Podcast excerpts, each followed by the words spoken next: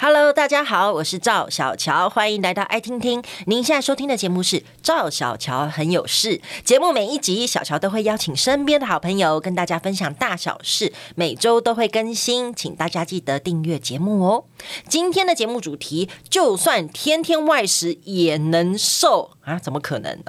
今天是基本概念篇哦啊！百万的上班族的苦恼是什么呢？啊，很想随便吃，但是不想随便胖。其实外食呢，虽然不够。健康，但只要懂得选择食物的来源，啊，也未必那么危险啦。那哪一些东西呢？吃的比较 OK，哪些绝对不要碰？这一集将给你完美的解答。首先来欢迎我们今天的来宾，营养师廖心怡。心怡你好，你好，大家好，我是营养师心怡。嗯，欣怡的声音听起来好甜哦，然后本人也是看起来就是好瘦哦。再奇怪，营养师是没有胖的哦。有啊有啊，嗯、有我也胖过啊，怎么可能？嗯、呃，就是其实就是。随着年纪增加，一定会越来越胖了。那我以前就是所谓的泡芙女，就是你从外面看起来就是很正常，但是其实体脂肪是超过三十的那一种。哎、欸，好像很多女生都这样吼。对，是因为生完孩子吗？还是其实到了一个年纪就是会容易这样？生完孩子比较容易体脂肪超过三十啦，因为在怀孕的时候我们就会很容易，嗯，就是放纵自己。不是也也也是好像也是怀孕也是需要脂肪啦，就是对 整个就是没办法。法的，就是身上就会有，嗯，对，那这个就是，呃，就是加上我们可能就很容易就是，嗯，压力大或者是熬夜，其实你的代谢会不好的时候，其实女生就是很容易在发胖。那我自己是有那个多囊多囊性卵巢症候群，哦，所以就是像那种。常见的，比如说痘痘脸啊，或者是发发胖啊，这些症状我以前都有过。哇，我现在看你完全都没有啊，你皮肤超亮的。就是有饮食调整跟运动之后，就会比较好控制。所以真的只要靠饮食跟运动，其实这些东西都是可以改善的吗？我觉得是可以，但是就是可能你稍微的比别人辛苦一点。但是你学会了一些基本的观念的时候，你做起来变成一个生活日常的时候，你就不会一直觉得说我好像永远都在减肥，或者是我永远都不能吃想吃的食物这样子。嗯，我觉得这边还是有一个观念想跟大家分享。他呢，我曾经看过一本书，他说你要养成一个习惯要至少二十一天吧，对不对？哦，就是说你至少要二十一天，尤其是。如果你要靠食物，但不是药物的话，其实真的要花很久时间。因为如果食物真的那么神，那也不需要药了。你其实是真的需要花很长一段时间。那所有的听众听到这边呢，就是。呃，如果还想继续听下去的，就表示你想花这些时间，不然你可能就转走了，好不好？所以呢，如果你也想要跟心仪一样啊，跟营养师一样，想要靠着食物跟运动就让自己瘦下来，那我们就接下来继续跟大家聊这一块。那首先呢，就要先问心仪，心仪说，那造成肥胖，我们刚刚讲过年纪跟怀孕嘛，压力大这些的，嗯、那你还有看过吗？有哪一些会造成肥胖的原因？我这边比较常接到大家的一些问题哦，他们就是说，哎，我真的很很爱吃甜食，哦，或者是我的工作就是很容易要要一些应酬，或者是需要吃到呃很晚才能进食，其实就是吃饭的时间跟他吃的东西就是会影响嘛，那。呃，再来就是说，有些人会用药物，就是某一些药物，它是可能会引起有一些水肿啊，或者是说呃，造成有看起来浮肿的一些症状。其实这些都是会影响，就是看起来会变胖的一个状况。那其实每一个人的原因是不一样的，所以在我们营养咨询的时候，其实就会针对。就是会跟你聊很久，就是说，哎，你平常都吃什么？你的生活作息是什么？他如果是某一个地方需要呃很快的去修正的时候，他就找到原因的时候，他就可以去改善这个错误的地方。嗯，嗯，但是不是每个人都有钱，也不是每个人都有时间可以去找营养师咨询。所以，我们今天呢，心仪在这边就是要跟大家先来讲讲哈，就是说，好，如果今天呢。我今天是一个要咨询的人，我跑来找心仪，我说天啊天啊，我好想瘦下来呀！你告诉我，就是我一直瘦不下来的理由是什么？嗯，那你会怎么回答我呢？我希我会希望他告诉我昨天他吃了哪些东西。哦，对，有的时候从他呃聊天的过程里，他就会不小心讲出我我昨天都没有吃东西，我中午就喝一杯星巴克。就就没有吃了。那这样这样子不会瘦吗？可是星巴克一杯。可能就要四百多大卡的热量的时候，它的呃营养价值并没有到这么的完整。嗯，但是如果我们去买一个健康便当，或者是买一个沙拉加呃蛋啊，或者是一杯豆浆的话，它加起来也是四百多卡，可是它的营养价值就会比较好。所以大家很容易会有个迷思，就是我就吃简单一点的，呃，我就喝一杯。呃，东西或者是感觉好像没有吃很多，或者是偶尔米刷，就小小的一个，并没有很多，但是其实它的热量跟营养价值都没有办法达到我们啊、呃、一个比较好的一个成分的组成。哦，所以其实不只是要看那个热量，对不对？对，就是真的是营养价值这件事比较重要。对，那我不太懂，人体里面是我吃了一样的热量进去，那这个营养价值会。会有差吗？哦、就是说，OK，你可能就是身体没那么营养而已。嗯、那会因为这样所以变胖吗？会啊，所以这是有关系的、哦。对，因为我们代谢能量的一个过程，它一定会需要一些矿物质或维生素或者是酵素的一些组成。那酵素的组成就是蛋白质。嗯、那在这个生化的过程里面，其实它要需要很多的矿物质、维生素的这些东西。那这些东西大部分就是存在蔬菜。水果里面，但是你看，我们像刚刚讲的，一杯星巴克可能是星冰乐，对对对对，我我我最近才喝，对，焦糖可可脆片啊，那是星冰乐，对对对。对，那一小杯，我对一小杯，我跟你讲，它里面的内容物跟大家解释一下，就是我自己也是有点喜欢的哦，它就是巧克力的脆片哦，然后有冰沙，然后当然它可能加了一点。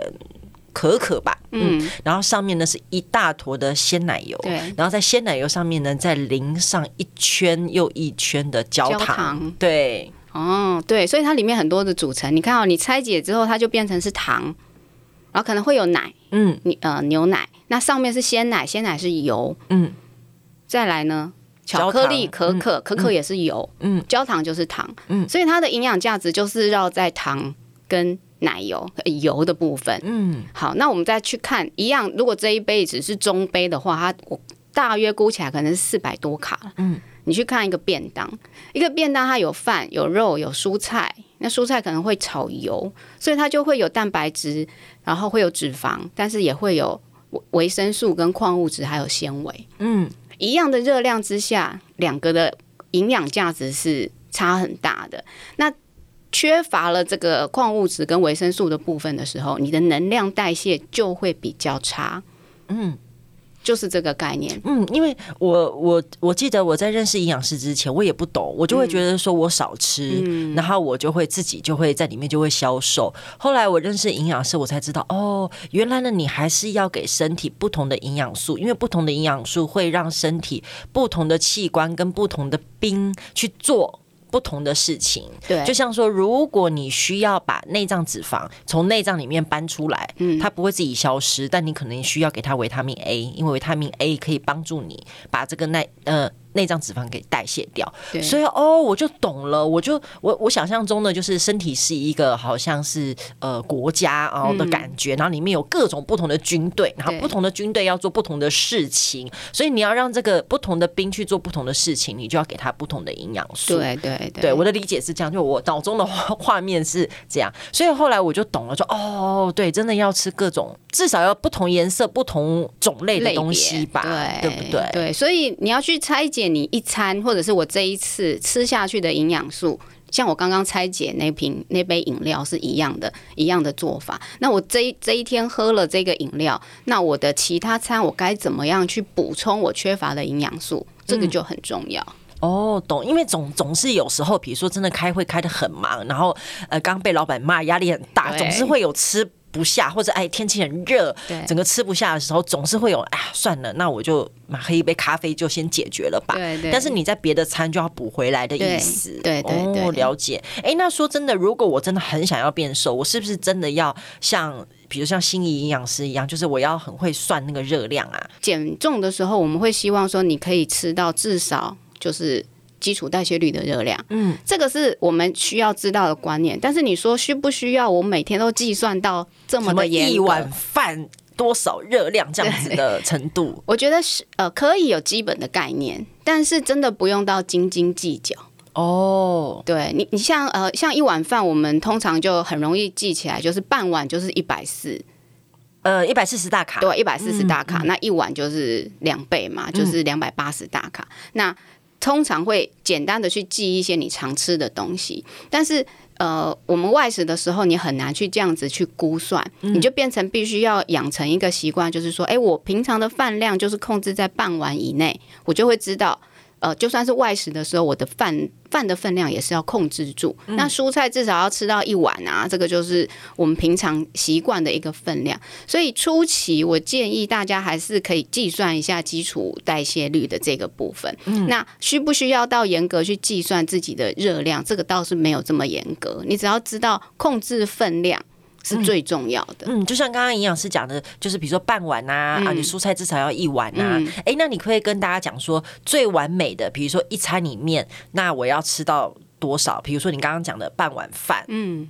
然后青菜要吃一碗，对，这个是我的分量，因为我的身材比较小一点，嗯，好，那对，而且你很瘦，是要看体型。但是我觉得你可以跟大家分享，如果以一个，哎，你是几公分？我是一百六十，好，一百六十公分，然后几公斤可以说吗？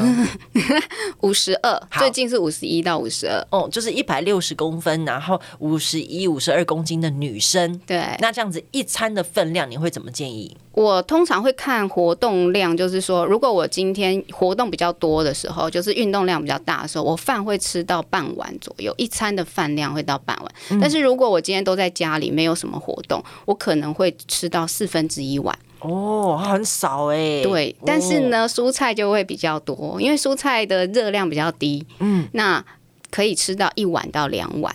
嗯，那肉量的话，通常就是一个手掌心，女生的这个手掌心的这个大小，厚度也差不多是这样。那如果有一颗蛋，其实你把蛋放到手掌心，大约就是半个，嗯，半个手掌心的这个大小，你就可以扣掉。扣掉呃半个手掌心，其他就等于说，如果你吃了一颗蛋，那你只能再吃肉的话，你只能那个肉只能半个手掌心那么大，对的意思。对，对，这个是我就是没有运动，嗯、就是没有高量的运动的状况之下会吃到的肉量。嗯、但是如果我又有呃，就是有跑出去跑步，或者是有居家运动的时候，我可能就会在运动之后再喝一杯豆浆，就是再补一些蛋白质。回来，嗯，这是看活动量去调整。那比较高大的女生，她的饭量就不用到我四分之一碗这么少，她可以可以半碗或者是四分之三碗。但是青菜跟肉量其实是差不多的。哦，也是青菜，如果是比较高大，比如说像我现在一百七十公分，嗯、那我我的青菜量也只要一到两碗嘛。对，青菜量一到两碗，那肉量可以再多。多三根手指头差不多哦，懂，就是厚度跟那个面积就差不多是三根，那你就差不多吃一个手掌大，嗯嗯的肉肉量就就可以了。了。那肉的选择就是以低脂的肉类为主。啊、我懂啦，营养师都是这样子，什么鸡胸肉啊，什么 里脊肉，都是这些，真的很难呢。我真的很爱吃牛小排，很很爱吃五花肉。哦，对，五花肉在我们的归类里，它就是油脂类。它不算肉，对呀、啊啊，因为它的那个我啊，它直接算到肉哇，哎，好吧，所以大家如果真的想瘦的话，真的还是需要。有些决心的哦，就是这些东西还是要了解。对，那另外的，其实呃，我觉得大家也都知道这个观念啦，就是说如果想瘦的话，要多吃所谓的原型食物。那大家呃，对于原型食物的了解，我觉得也算透彻吧。就是它原本长什么样子，你就吃它就对了，这样子。对，那这个原型食物里面有什么地雷吗？其实是要注意的。比如说低脂肉类，好，大家觉得吃肉已经是圆形的，对呀。但是你选到五花肉或者是三层肉，它其实是不算是肉类，它明明就是肉，你为什么要骗我？它不是肉。培根，早餐会吃到培根，嗯，对呀，它就是它就是油脂类，哈。对，是因为它油太多了，所以直接归类成油脂。对对对对对，就是那个比例来说，它的油脂的量太高了。它就像洛梨是水果，大家会以为它是水果，但是其实它的呃热量也太高了，也也会被归到油脂类。哦，真的？对对对。那那那牛小排呢？牛小排通常算是呃高脂肉，肉类里面有中脂、低脂。这是我们希希望可以吃的中低脂，那再来就是高脂跟超高脂。嗯，对。那如果中低脂的肉类呢？除了我刚刚讲的鸡胸肉啊，呃，里脊肉，还有什么？嗯，我会希望大家可以像多吃豆豆腐，像这样子比较简单的东西。嗯，它的呃油脂是呃植物性的油脂，那胆固醇也没有，没有胆固醇，所以偶尔就是加一两餐的豆腐进去，我觉得会比较适当。那呃，像刚刚说的。鸡肉其实你把鸡腿去皮之后，它也可以算是，对对对，也算中中低脂的肉类。对对对，那牛肉也有，像牛腱、牛腱肉，它就是属于中低脂的肉，而且那个营养价值也很好。嗯，好像有什么铁啊，什么之类的，红肉的还是什么之类的。对对对对。哦，了解，其实也没有那么痛苦，没有没有这么痛苦啦。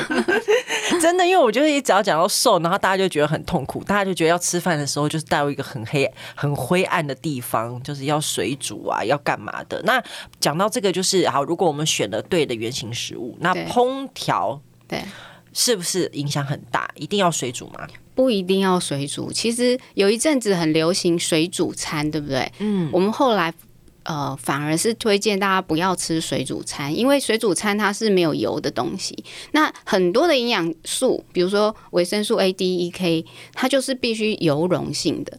那缺乏了油，其实它是没有办法。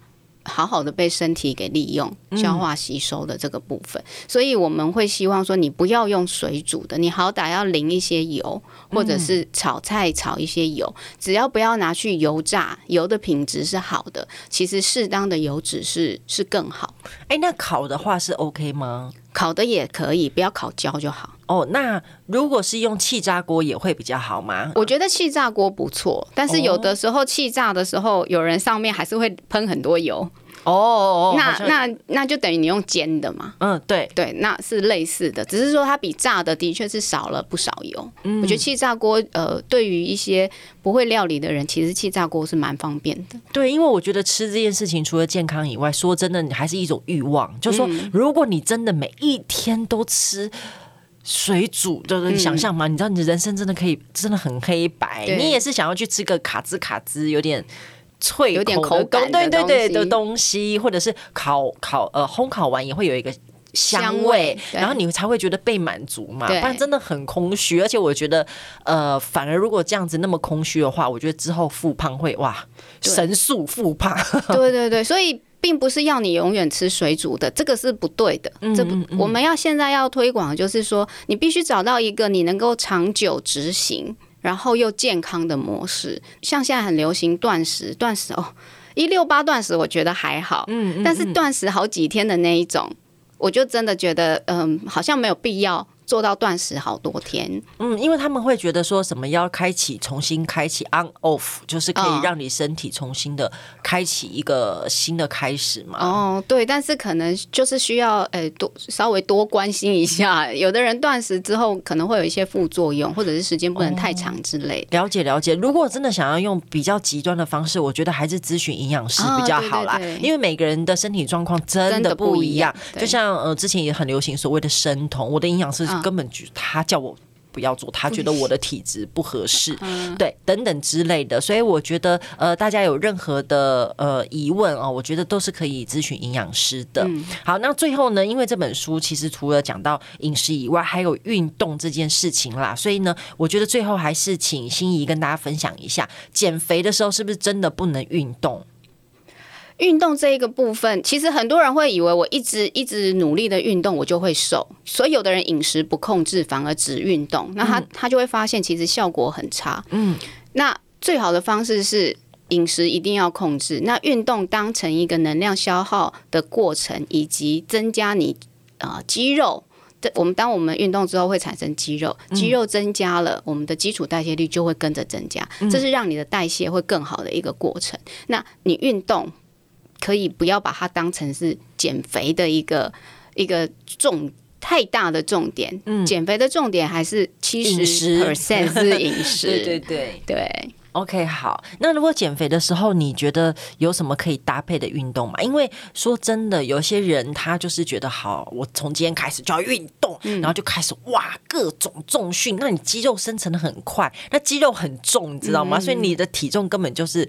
下不来啊。那所以你觉得减肥的时候有什么运动？你觉得是比较合适的？像我身边的都是以。我们这个年龄就是妇女啊，或者是小子女啊，这个这个阶段来讲的话，我觉得像我们这样子的女性，其实你可以先从一些有氧的开始。有氧是弯模、凸模那个有氧吗？对，现在有一些像塔巴塔也不错啊，或者是居家的一些呃重，就是有点结合重训核心的一些训练，嗯、那个其实对我们女女孩子都还不错，因为像腹部的部分用核心的训练，其实是帮助蛮大的。嗯。那它也比较温和，好，那呃，对我们这种真的不是很习惯运动的人来说，它是一个很好的入门。你可能只只需要一个瑜伽垫，你在家里就可以做一些简单的核心运动。嗯，好，那有的人会说，那我固固定一个礼拜三天去跑步，去操场慢跑，我觉得这个也很好。那你就是按照自己的速度去慢慢的调试跟增加那个速度。